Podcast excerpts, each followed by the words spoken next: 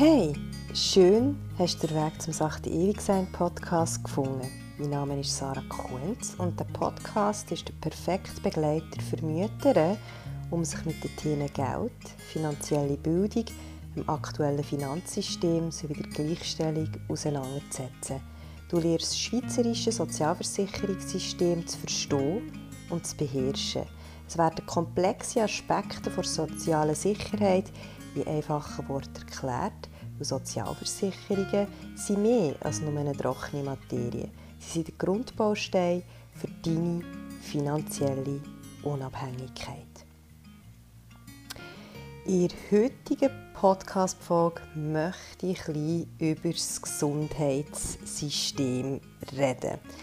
Es sind zwei ähm, Initiativen in der Pipeline. Die eine Initiative ist von SP lanciert worden und die andere ist von Partei Die Mitte lanciert worden. Ich muss sagen, ich habe mich stundenlang, also wirklich stundenlang mit der ganzen Thematik auseinandergesetzt und ich finde es so komplex, also es ist wirklich mega schwierig, irgendwie zu eruieren, warum was so ist. Und irgendwie wird von allen Seiten die Problematik oder von der ähm, stetig steigenden Gesundheitskosten ähm, ein und dem anderen in die Schuhe geschoben, wie es bei vielen so ist, wenn es um politische Themen geht. Und ähm, ja so viel darüber gelesen und Videos geschaut und Interviews geschaut und so weiter und gebe dir jetzt einfach mal das mit, was ich, was ich an Informationen zusammentragen konnte und hoffe, dass ich so ein bisschen Licht ins Dunkel bringen kann aber äh, es ist wirklich nicht ganz einfach gewesen. Die Initiative, die von SP lanciert wird, ist Prämienentlastungsinitiative. Ähm, die möchte eigentlich, dass äh, Krankenkassenprämie nicht mehr höher ist als 10% vom Einkommen. Aktuell ist es rund 15% vom Einkommen. Also Gesundheitskosten Grundversicherung wird immer teurer. Und dem gegenüber steht natürlich, es ist immer das gleiche Lied eigentlich, dass halt auch die Löhne viel weniger steigen. Und dann gibt es noch andere Aspekte wie die Mieten, äh, die teurer werden, äh, Strom und so weiter. Also man hat immer mehr Ausgaben, während man äh, das mit den Einnahmen nicht decken kann. Und dementsprechend hat man natürlich auch weniger Geld, wenn man so viel hohe Fixkosten hat, hat man natürlich auch weniger Geld, um überhaupt können zu konsumieren und den Rest der Wirtschaft können, äh, zu unterstützen und dem, was eigentlich die SP entgegenwirken. Es ist auch so, dass dort natürlich auch die Thematik drin ist von der Prämienverbilligung die rechte Seite sagt, dass die SP eigentlich so einfach eine Umverteilung fördern von den Kosten, weil selbstverständlich Prämienverbilligungen, äh, die gesprochen werden, müssen ja, muss ja irgendjemand zahlen. Klarer Fall. Ähm, sehe ich schon. Vor allem äh, wird ja der Sozialhilfebezüger die Krankenkasse zahlt, so wie auch äh, den Menschen, die Ergänzungsleistungen äh, beziehen. Auch die haben einen äh, gewissen Anspruch ähm, an Kostendeckung. Und das wird über Kantone finanziert, wobei man dort auch muss sagen, äh, das ist ja das Thema, das ich glaube, immer wieder so ein anspreche, dass bei Sozialhilfe ist es so, wenn man irgendwann wieder, das ist aber auch wieder kantonal unterschiedlich äh, geregelt, wenn man irgendwann zu viel Geld kommt, ähm, muss man die Sozialhilfe wieder zurückzahlen. Und bei der Ergänzungsleistung ist es eigentlich auch so, nur muss man die Sozialhilfe zu Lebzeiten zurückzahlen. Also der, der die Sozialhilfe bezogen hat und zu viel Geld kommt, ähm, wenn er noch lebt, muss die Sozialhilfe allenfalls zurückzahlen. Und bei den Ergänzungsleistungen äh, ist es nicht so, wenn er jetzt plötzlich eine halbe Million erbt, also der EL-Bezüger, dann hat er einfach keinen Anspruch mehr äh, auf Ergänzungsleistungen, muss aber, also die Erblasser müssen aber allenfalls äh, zehn Jahre zurück die Ergänzungsleistungen, die bezogen wurden, zurückzahlen ähm, und können einfach noch 40'000 Franken vom Erbe behalten, wovon natürlich ein grosser Teil für Beerdigungskosten und so weiter ähm, auch noch weggehen, aber dort sind es eigentlich die Erblasser, die, die, die das Geld zurückzahlen. In den letzten 20 Jahren haben sich die Krankenkassenprämien mehr als verdoppelt. Und also ich finde es wirklich ich finde es mega heftig, wie viel dass man einfach heutzutage für die Krankenkasse zahlt. Also wir rechnen hier pro Kopf mit 10'000 Franken Kosten im Jahr. Das ist eine sehr, sehr heftige Zahl. Und die Krankenkasse funktioniert natürlich auch eigentlich im Umlageverfahren wie die AHV. Also die Gesungen zahlen für die Menschen, die krank sind, finden das auch völlig okay. Also es ist überhaupt nicht so, dass ich etwas gegen das habe. Ich bin eh so eingestellt, dass,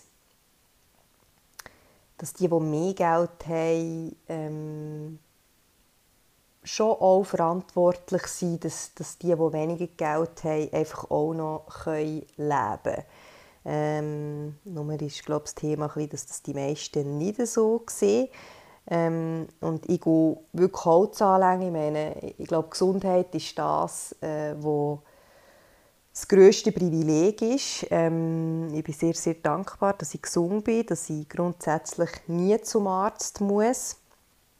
Ähm, also dieses Jahr bin ich noch nie beim Arzt gewesen, wirklich Holz anlegen. Ich bin sehr, sehr froh und dankbar für das. Was soll ich jetzt sagen? Es ist immer so lustig, da bin ich voll im Thema in und ich überlege einfach mir immer schon, das ist so krass, dass ich einfach schon wieder zehn andere Gedanken habe und dann will ich an diesen Gedanken festhalten und verliere aber eigentlich den Faden dort, wo ich gerade dran bin. Ähm, nein, ich glaube einfach, wenn man gesungen ist, das ist das grösste Privileg und darum finde ich es auch völlig okay, dass ich meinen Beitrag leiste für die Menschen, die wirklich äh, krank sind, die, die zum Arzt müssen, die Behandlung brauchen. Ähm, dass, dass, dass ich dort meinen Beitrag leiste. Trotzdem frage ich mich, und ich habe das irgendwie mit meinen ganzen Recherchen, bin ich da dann nicht ganz auf den Richter gekommen, warum dass die Gesundheitskosten dermaßen angestiegen sind in den letzten 20 Jahren. Ähm, ich meine, es gibt drei Hauptakteure. Das ist der Patient, das sind die Ärzte und das sind die Spitäler, und nachher die Krankenkasse, also Patienten ist ein Akteur, die Ärzte und Spitäler ist ein Akteur und die Krankenkasse, wo eigentlich wieder Treuhänder ist von den Patienten, wo, wo, wo die Kosten, die verursacht werden durch die Ärzte und die Spitäler, ähm, zahlen. Wir haben in der Schweiz etwa zwei, rund 270 Spitäler äh, in verschiedenen Be Bereichen. Da sind auch Psychiatrien etc. mit drin. Und ähm, lustig war, im einen Video habe ich gehört, dass mittlerweile schon in den Bussen und so die Spitäler die Patienten anwerben, kommen zu uns, mit seinem besten Spital etc. Und es ist auch für jemanden, also, der Patient ist, ähm, also mega schwierig irgendwie können also feststellen, warum das jetzt eben alles so viel teurer geworden ist im Vergleich noch zu, zu vor 20 Jahren. Wenn ich mir so überlege, als ich mit 18 daheim ausgezogen äh, bin, also ich war 18,5, habe in dieser Zeit ein Praktikum in einem Alters- und Pflegeheim gemacht, habe ich für meine Krankenkasse, ich war dann noch bei meiner Mami eingeschlossen, zwischen 8 und 90 Franken gezahlt mit einer Zusatzversicherung. Und eigentlich auch bei einer durchaus renommierteren Krankenversicherung bin ich dann zumal gesehen. Also zwischen 80 und 90 Franken zahlt. Unser Sohn, der auch bei mir in der Krankenkasse mit eingeschlossen ist, und man muss sehen, wenn, wenn natürlich mehrere Personen bei gleichen Krankenversicherungen sind, vom, vom gleichen Haushalt, dann äh, kann man dort auch von Rabatten profitieren. Darum macht es eigentlich schon Sinn, dass man ähm, das Kind im gleichen Ort versichert hat, zum Beispiel als Mami oder so. Und er zahlt einfach mit Zusatzversicherung irgendwie 130 oder, oder noch mehr Franken. Ich kann es gar nicht genau auswendig sagen. Und er ist einfach zweieinhalbjährig. Also äh, woher das, das kommt, ob jetzt das wirklich mit bessere Leistung. Und wir, ich meine, wir haben eines der teuersten Gesundheitssysteme auf der Welt. Wir sagen auch eines der besten. Was bedeutet denn gut?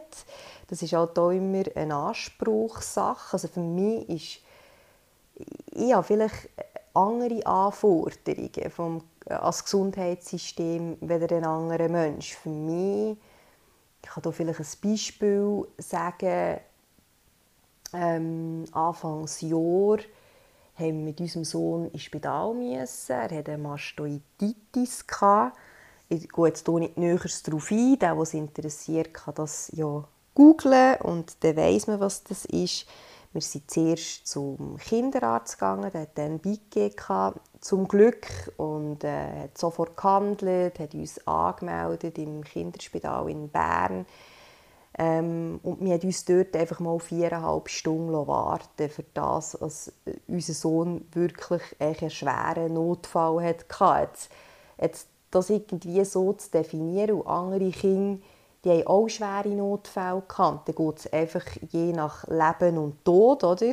Ähm, ich jetzt aber aus Mami oder aus Sicht des Patienten, ich habe die Handlung jetzt nicht positiv gefunden, für das, dass, dass dem gegenübersteht, dass wir immer höhere Prämien Prämien zahlen. Eben, wir sind fangen nach viereinhalb Stunden sind wir dann mal dran gekommen. Dann hat es geheißen, er wird dann und dann operiert. Ist das aber noch einmal um fünf, sechs, sieben Stunden rausgezögert worden.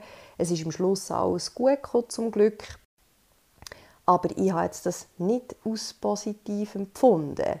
Und eine andere Person schaut halt einfach das Ergebnis an und sagt, hey, zum Glück ist alles gut gekommen. Also, das sehe ich natürlich schon auch so, aber einfach so ein bisschen zum zeigen, dass einfach das Bedürfnis bei jedem Menschen, was ein gutes Gesundheitssystem bedeutet, ähm,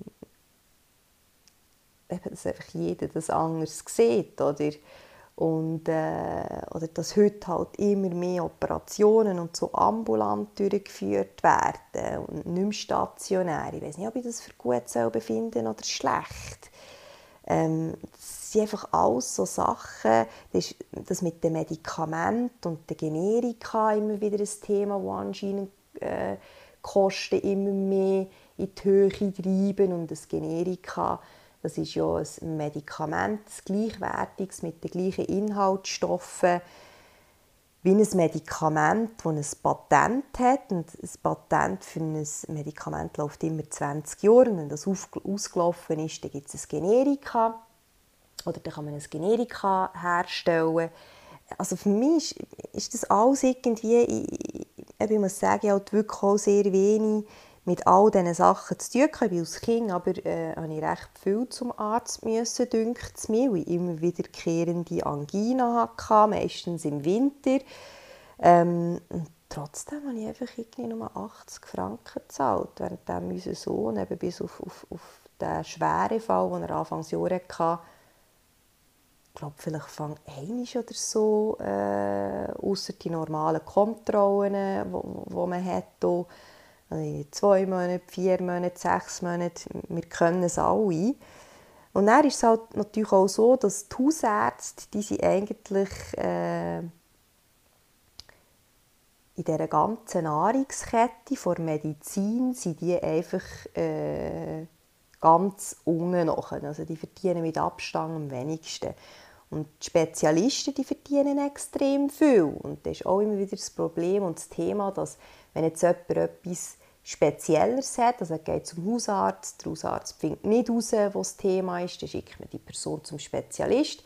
Der findet es vielleicht auch nicht heraus, aber verschreibt mal ein Medikament und dann geht man zum nächsten Spezialisten und zum übernächsten Spezialisten und so. Und dann ist man dann vielleicht am Schluss bei fünf Spezialisten gewesen. und der fünfte Spezialist hat herausgefunden, okay, ja, du hast du hast diese Krankheit und der Prozess geht vielleicht über mehrere Jahre. Das Problem ist, dass die fünf Spezialisten gar nicht miteinander reden und dann hat der Patient zehn Medikamente oder noch mehr und das ist alles gar nicht miteinander abgesprochen. Dabei braucht er vielleicht nur zwei von diesen zehn Medikamenten. so. Aber jeder von diesen Spezialisten verdient natürlich.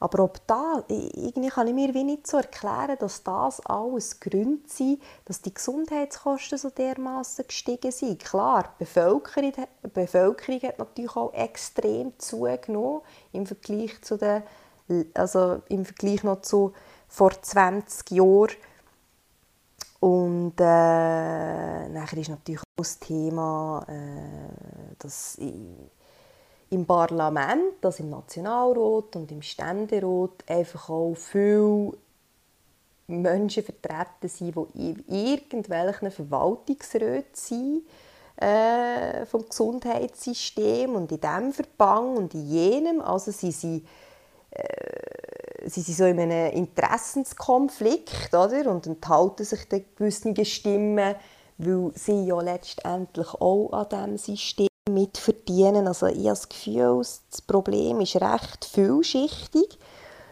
Ich finde eigentlich die Prämienentlastungsinitiative an und für sich von SP eine gute Sache. Wirklich. Also für mich spricht jetzt hier nichts dagegen.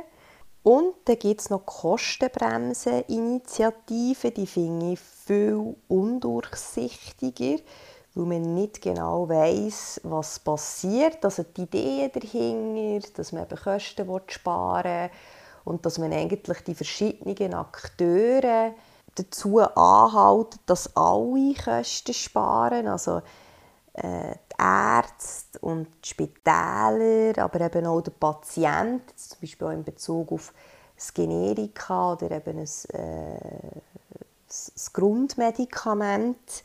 Ähm, dass, wenn er jetzt auf das Generika verzichtet und, und das Grundmedikament ist irgendwie nicht der richtige Ausdruck, aber mir kommt nichts anderes in Sinn, also einfach so das Ursprungsmedikament.